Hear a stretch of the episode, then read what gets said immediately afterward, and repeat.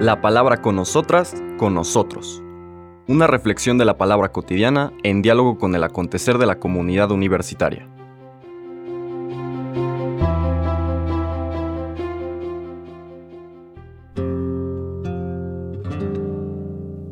Hola, buenos días. Bienvenidas, bienvenidos a la palabra con nosotras, con nosotros. Estamos en jueves 7 de julio. Seguimos nuestro recorrido por Mateo, capítulo 10. Los versículos subsiguientes, de hecho, hay una parte del versículo 7, cuya primera parte leímos ayer, hoy vamos a escuchar la segunda, y seguimos nuestra lectura hasta el versículo 15. Por lo tanto, lo que oíamos ayer del envío de los discípulos, de este nuevo pueblo, que no se quedó en los doce, decíamos, tú y yo y todos los cristianos somos parte de este nuevo pueblo, por lo tanto el Señor no está hablando solo a esos doce, nos está hablando a todas y a todos. Y ahorita vamos a escuchar cuáles fueron las instrucciones que les dio y cómo esas instrucciones también son un mensaje son una invitación para nosotros hoy en día. Dice el texto. En aquel tiempo envió Jesús a los doce con estas instrucciones. Vayan y proclamen por el camino que ya se acerca el reino de los cielos. Curen a los leprosos y demás enfermos. Resuciten a los muertos y echen fuera a los demonios gratuitamente han recibido este poder, ejérzanlo pues gratuitamente. No lleven con ustedes en su cinturón monedas de oro, de plata o de cobre. No lleven morrar para el camino, ni dos túnicas, ni sandalias, ni bordón, porque el trabajador tiene derecho a su sustento. Cuando entren en una ciudad o en un pueblo, pregunten por alguien respetable y hospédense en su casa hasta que se vayan. Al entrar, saluden así, que haya paz en esta casa. Y si aquella casa es digna, la paz de ustedes reinará en ella.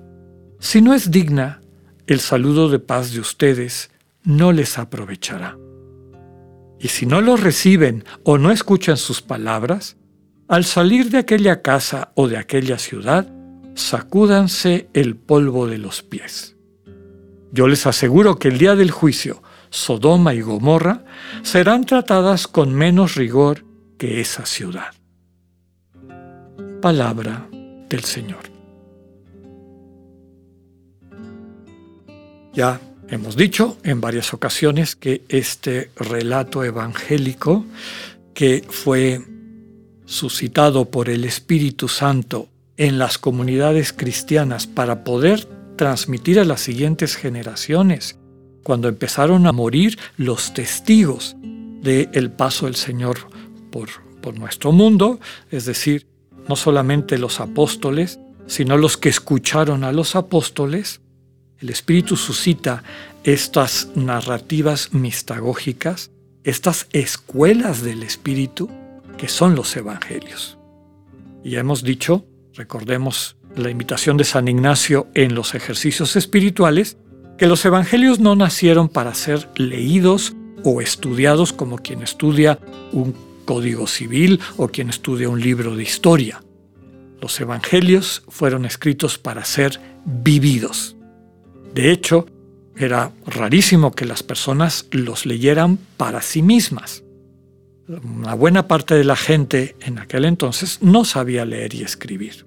Entonces los evangelios se leían y mientras las personas lo escuchaban, como en esas culturas orales, pues iban sintiendo lo que pasaba, se sentían parte de la escena.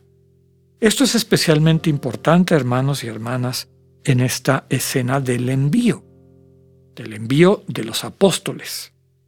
Recordemos que somos una iglesia apostólica, tenemos nuestra fe sustentada en lo que nos transmitieron, no solamente de palabra, sino con su testimonio y ejemplo, estos grandes enamorados de Cristo. Nosotros, a su vez, para mantener este sentido apostólico de la Iglesia, es importante que nos sintamos, nos vivamos enviados por el Señor. Recibimos estas instrucciones. Vayan y proclamen por el camino que ya se acerca el reino de los cielos. En otras ocasiones les he comentado que el término basileia, que normalmente se traduce del griego al español como reino, en el fondo significa soberanía. Y más, más, más en el fondo significa centralidad.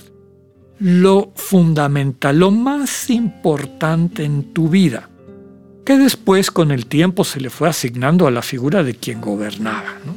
El problema es que cuando traducimos inmediatamente por rey y reino, pues lo que nos viene a la mente son los reyes de este mundo y la manera como interactúan, que el mismo Evangelio nos lo dice, ¿no?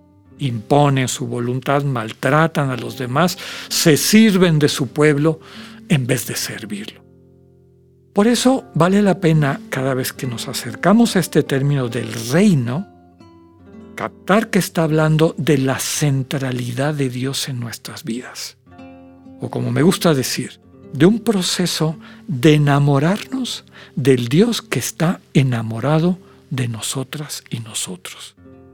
Correr el riesgo de entrar en oración, guardar silencio y ver la mirada amorosa como nos contempla.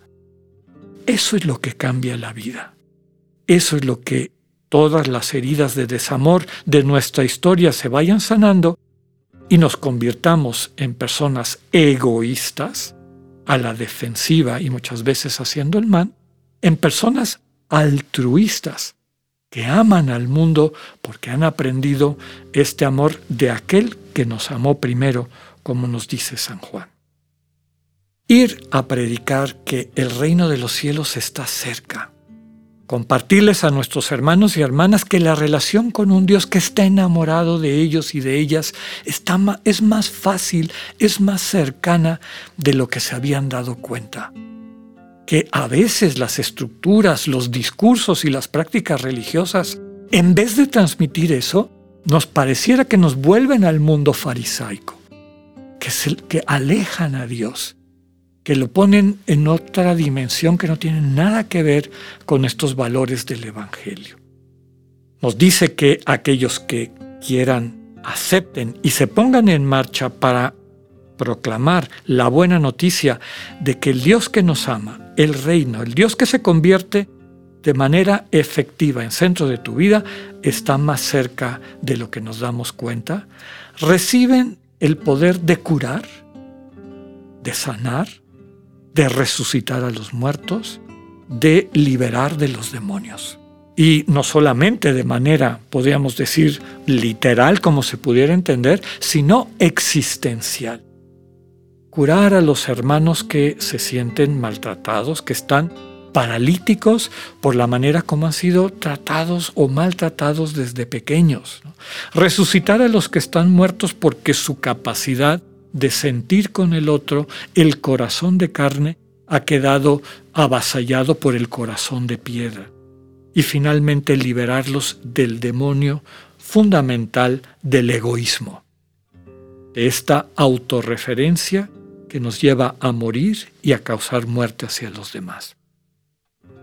Después introduce algo muy importante del reino de Dios, que es la gratuidad.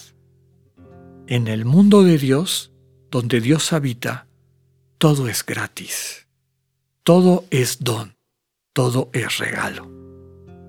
La vida espiritual, hermanos y hermanas, implica ir captando cada vez con más claridad que lo más importante, lo fundamental de la vida, es gratuito y tiene que ser gratuito.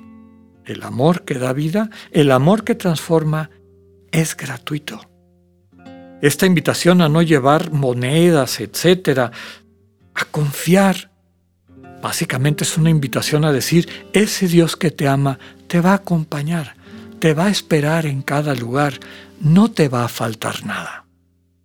Acostúmbrate a acudir a Él para todo lo que necesites y verás cómo te va a dar la manera, te va a mostrar la forma de poder tener lo necesario para seguir tu misión que es anunciar la buena noticia de que el reino está cerca.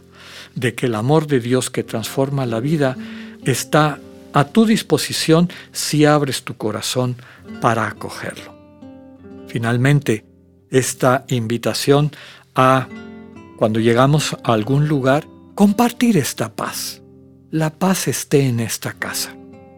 Quienes vayan desarrollando esta sensibilidad serán bendecidos por esta paz y tu presencia pacífica y pacificadora. Tristemente, quienes no estén en disposición, pues va a ser un poco difícil que les beneficie. Y por eso el Señor les invita a que hagan esta seña. Los judíos observantes en la época de Jesús, cuando volvían de un territorio pagano y volvían al territorio judío, se sacudían la tierra en la frontera, como para decir, no quiero que se me pegue nada de esto, de este pueblo infiel. El Señor les está diciendo, hagan esto para llamar la atención y que en honestidad puedan dar el paso para abrirse a la buena noticia.